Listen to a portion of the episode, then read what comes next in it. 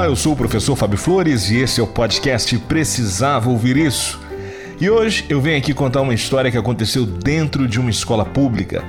É a história do garoto do lápis preto. Sim, eu era professor do curso de pedagogia de uma faculdade aqui do estado do Espírito Santo e eu ministrava várias disciplinas, dentre elas uma disciplina chamada estágio supervisionado. Nessa disciplina, as alunas e os alunos do curso de pedagogia, eles iam estagiar em uma escola para poder colocar a teoria em movimento, né? colocar as teorias que eles aprendiam na faculdade em movimento dentro das salas de aula. Ali eles podiam perceber na prática como que se ensina, como que se aprende nesse dia a dia com as crianças, os jovens e os adultos que estão matriculados nas escolas regulares. Um dia, uma aluna me contou uma história que aconteceu na escola onde ela estava estagiando eu nunca mais esqueci dessa história e eu decidi compartilhar com você nesse episódio. Era a história do menino do lápis preto. E a história aconteceu assim.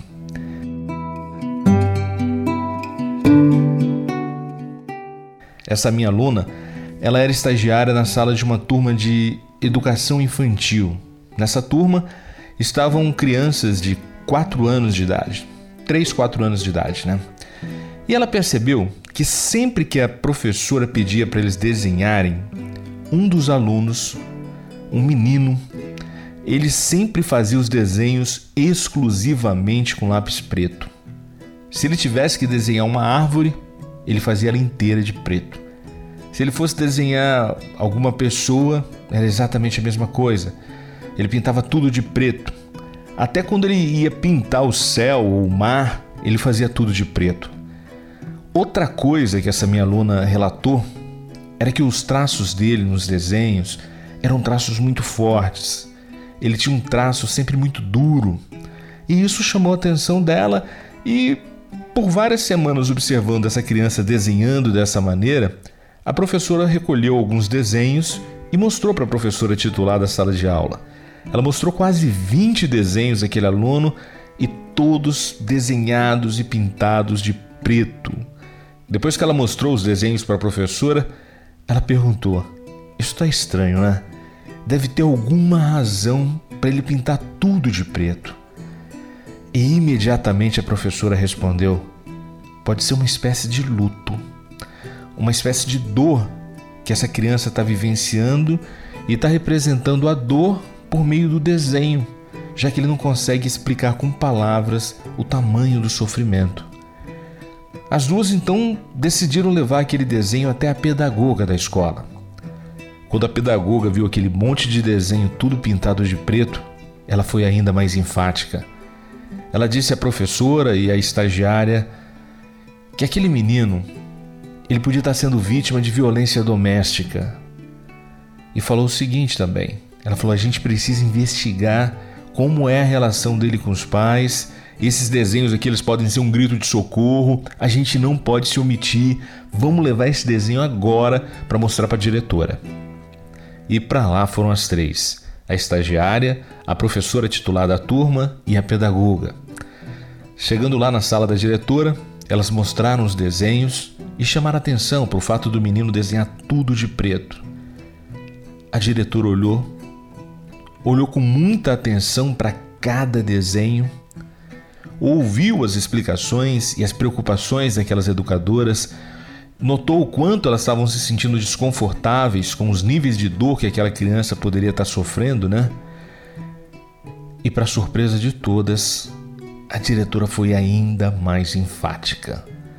Ela afirmou que, pelas características do desenho, aquela criança provavelmente, além de apanhar, poderia também estar presenciando o pai agredir a mãe. E talvez até estivesse sendo abusado sexualmente pelos pais. A diretora disse que nesse tipo de situação já não é um caso nem para a escola, né? Era um caso para o conselho tutelar. E quando a diretora pensou em telefonar lá para o conselho tutelar e fazer uma denúncia, a estagiária sugeriu que antes de fazer a denúncia, elas conversassem com os pais daquele, daquela criança, né? Conversassem com os pais para sentir neles o que podia estar acontecendo de fato. E assim elas fizeram. Chamaram os pais para ir até a escola, avisaram que era uma, que era uma reunião de urgência para tratar de um assunto da máxima gravidade. Os pais receberam aquela comunicação e já no dia seguinte estavam lá para essa reunião de máxima urgência e elevada gravidade. Chegando lá, eles se viram diante de quatro educadoras. Todas elas com olhares apreensivos e entristecidos por tudo aquilo que elas já tinham conversado sobre as dores daquele menino de apenas quatro anos. A diretora mostrou os desenhos e chamou a atenção para o fato dele desenhar tudo de preto. Os pais também ficaram assustados. Assustados e curiosos para saber o porquê de tantos desenhos sem nenhuma variação de cor. A diretora disse que essa escolha pelo preto poderia ter algum tipo de conteúdo emocional. Ela disse que aquilo poderia ser o grito de quem teve a dor sufocada e que aquele aluno poderia estar tentando dizer por meio da cor preta que a situação emocional dele era uma grande escuridão. Ela explicou que aquilo não seria uma mensagem consciente, não era a criança conscientemente dizendo socorro, estou passando por problemas e tal. Ele não tinha como articular isso. No entanto, poderia ser um grito do inconsciente. E a partir daquele momento, ela passou a interrogar aqueles pais e perguntar se aquela criança estava sendo agredida dentro de casa. Os pais disseram que não. Ela insistiu e perguntou se a criança, de alguma maneira, já presenciou algum nível de violência entre o pai e a mãe. E novamente eles disseram que não, dessa vez com mais ênfase. Eles afirmaram que o ambiente de casa é um ambiente de muito amor, não há episódios de violência para essa criança é, ter absorvido um luto daquela intensidade que elas estavam descrevendo. E depois de ouvir essa resposta, a diretora partiu para a pergunta mais dura.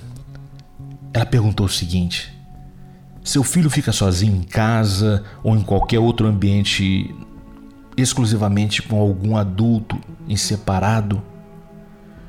Você acredita que algum adulto possa de alguma maneira estar tá abusando sexualmente do seu filho? E nesse momento, a mãe do menino começou a chorar. O pai, também emocionado, disse que não, que eles tinham o máximo de cuidado com essa criança. E disse também que dentro de casa a vida do filho é muito saudável e que se aconteceu alguma coisa, se estivesse acontecendo alguma coisa, isso estaria acontecendo era dentro da escola. E que a partir daquele momento ele queria passar limpo toda aquela história que ele estava ouvindo na reunião. E foi nesse momento que a minha aluna que era estagiária nessa escola, foi até a sala de aula buscar a criança e levar para aquela tensa reunião. Chegando lá, a criança achou bem curiosa a situação de ser o centro da atenção numa sala com tantas pessoas. E para quebrar o clima, para aquele clima ficar um pouco mais leve para uma criança, a professora chegou dando um abraço nesse menino e disse que os pais tinham ido lá visitar a escola e tinha gostado muito dos desenhos que ele estava fazendo nas aulas. Mostraram os desenhos para ele e pediram para ele explicar. E ele foi explicando, dando explicações infantis para cada desenho, tipo: essa aqui é a árvore na casa da minha avó. Quando eu vou lá, a gente fica brincando de balançar no galho dessa árvore. E num dado momento, a professora pergunta com muito jeito: qual era a razão de todos os desenhos dele serem feitos com lápis preto? E por que tudo era tão escuro nos desenhos dele? E, para surpresa de todos, o menino responde o seguinte: É que eu sou o menor da turma. Daí, quando a tia dá os lápis, todo mundo pega os coloridos e para mim só sobra o preto. É por isso, tia. Olha que loucura, né? Quatro mulheres adultas levantaram as mais variadas teorias, teorias muito macabras sobre o conteúdo emocional dos desenhos tipo, daquela criança, né? Quando na verdade o desenho era apenas um desenho. Imagine quanta economia de tempo e de desgaste emocional poderia acontecer se elas tivessem ido direto à fonte. Se ao invés da estagiária ter procurado a professora titular, a professora titular ter procurado a pedagoga, a pedagoga ter procurado a diretora, a diretora ter procurado os pais, imagine se aquela estagiária tivesse ido direto à fonte e perguntado diretamente ao menino do lápis preto. Mas isso não acontece só nas escolas. Acontece nas nossas vidas também. Quantas vezes a gente acha que alguém está desgostando da gente e ao invés de ir até essa pessoa e saber a razão, simplesmente a gente se afasta sem dar à pessoa ao menos a chance de saber a razão dessa suposta indiferença.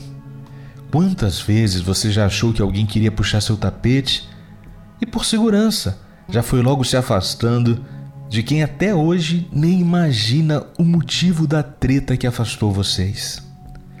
Às vezes, a nossa imaginação é muito fértil e geralmente nessa fertilidade brotam muitas ervas daninhas, brotam muitas inseguranças, rancores, medos e interpretações equivocadas. É preciso ter muito cuidado para não deixar que o nosso medo de se machucar machuque alguém por causa dessa urgência interpretativa.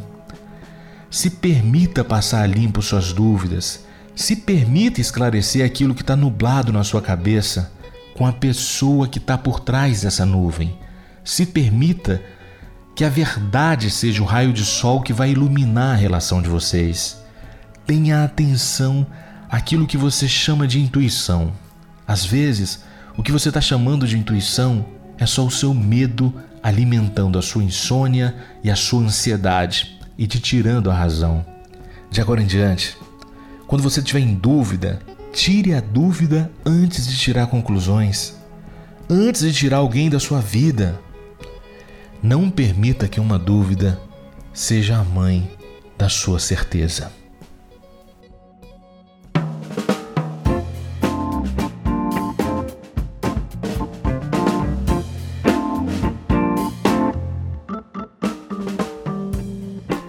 Eu sou o professor Fábio Flores e esse foi mais um episódio do podcast Precisava Ouvir Isso. Se essa mensagem fez sentido para você, permita que ela faça sentido para mais gente. Compartilhe esse link com as pessoas que você gosta. Quem sabe, vá lá e diz que elas também estão precisando ouvir isso. Vai ser bacana, sabe? E eu aproveito para relembrar que eu quero conhecer você pessoalmente. Isso vai acontecer no dia que você indicar minha palestra aí para a empresa que você trabalha ou para onde você estuda. De verdade, eu quero te conhecer, quero trocar um abraço com você, vai ser uma alegria, tá bom? Fico aguardando a sua indicação e já te agradeço desde já, tá? E se você gosta de inspiração para começar o dia, eu te recomendo me seguir lá no Instagram. Segue lá no arroba o Fábio Flores, arroba o Fábio Flores, tá bom? Lá tem muita frase inspiradora para o seu dia nascer feliz.